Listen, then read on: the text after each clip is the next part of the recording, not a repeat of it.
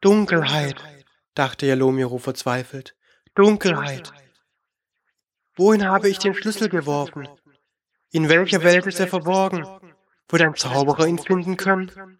Wann wird mich jemand befreien? Aber um ihn herum war Schweigen.